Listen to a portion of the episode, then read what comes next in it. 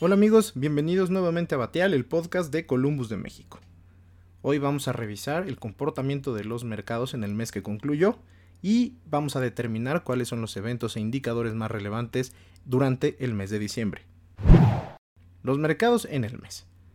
El cambio de ánimo que vivieron los inversionistas con la incertidumbre que generó la elección presidencial en Estados Unidos no duró mucho durante el mes de noviembre. Los resultados terminaron siendo favorables y con cierta distancia en favor del candidato demócrata Joe Biden, impidiendo así un segundo mandato de Donald Trump, pero también que éste pudiera impugnar el proceso. Adicionalmente, el onceavo mes del año representó un punto de inflexión sobre la evolución de una posible vacuna contra el coronavirus.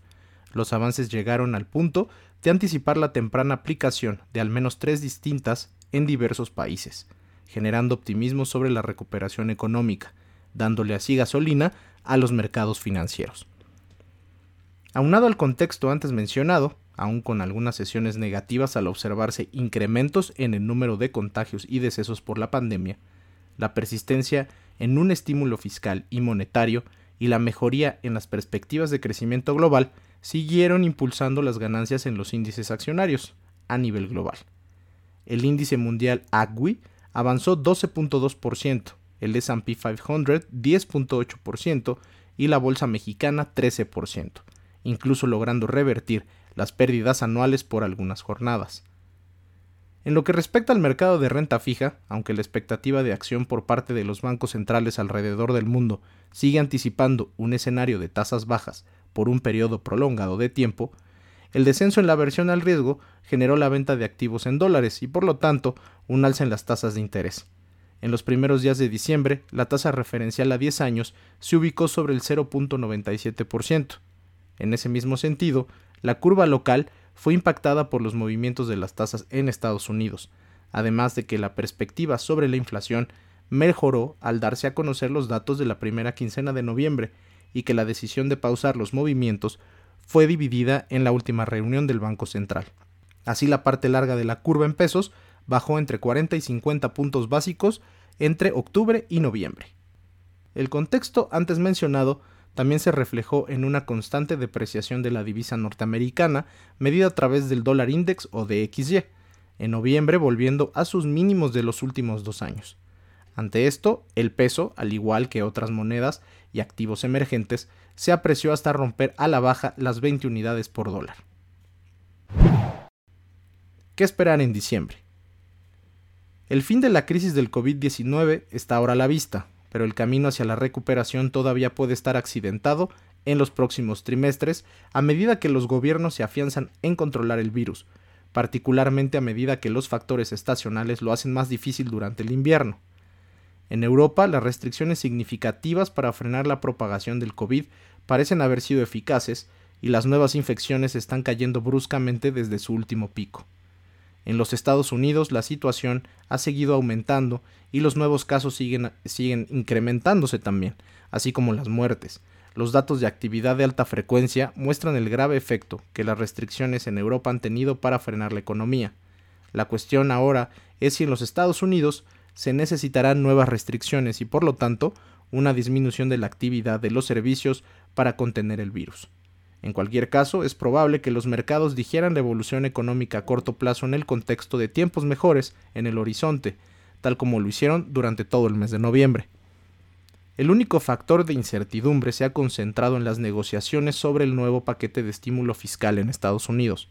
La nueva participación del secretario del Tesoro, Steve Nukin, apuntó en días pasados a que se alcanzará finalmente un acuerdo antes del fin de año, sin embargo, el optimismo se ha ido difuminando por diferencias en el monto que proponen congresistas republicanos y demócratas.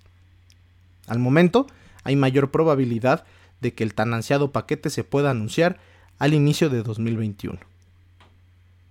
En ese sentido, además de la presidencia, los demócratas también mantuvieron el control del Congreso. Pero el control del Senado, una determinante clave de cómo puede ser cualquier estímulo fiscal futuro, se decidirá el 5 de enero de 2021 con dos elecciones especiales de segundas vueltas en Georgia. Si los republicanos logran ganar al menos una de estas elecciones, como parece más probable, entonces los republicanos controlarán el Senado y el Congreso se dividirá. es probable que ese evento anuncie un paquete de estímulo más pequeño y de menor alcance que en un escenario de ola azul, pero también evitaría aumentos sustanciales de los impuestos en sociedades.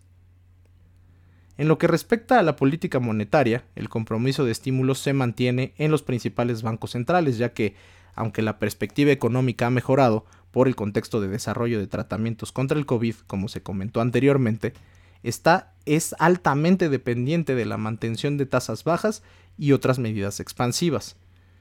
En México y otros países emergentes, en el tercer trimestre, ya se percibió una mejoría en diversos indicadores económicos, favorecidos por la recuperación de la actividad económica en Estados Unidos, especialmente en el caso de nuestro país.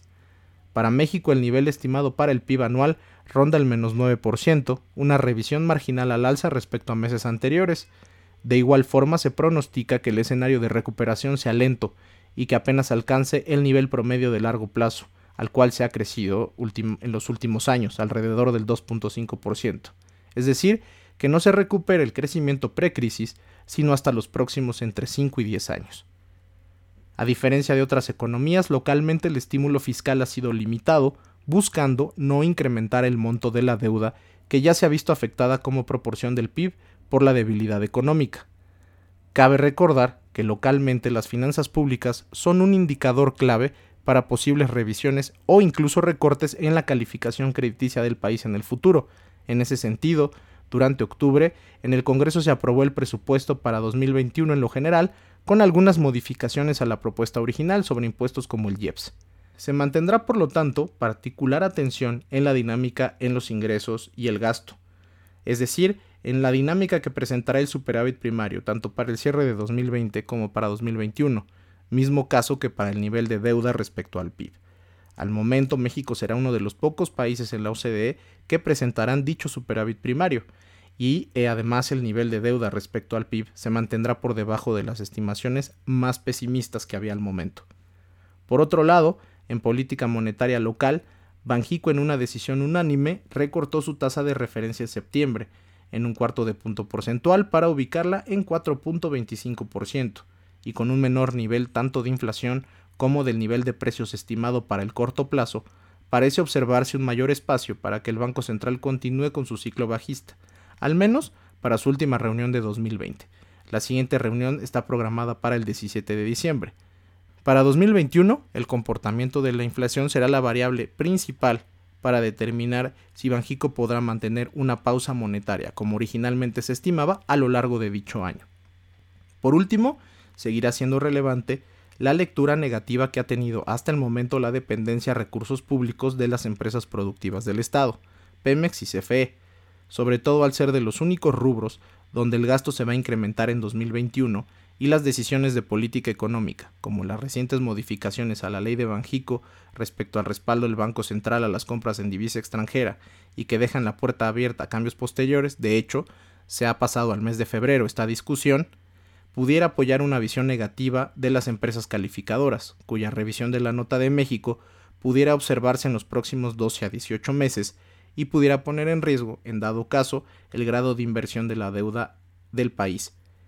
Aquí, y para terminar, cabe recalcar que las últimas dos revisiones de calificadoras, Fitch y Standard Poor's, fue para ratificar sus respectivas calificaciones.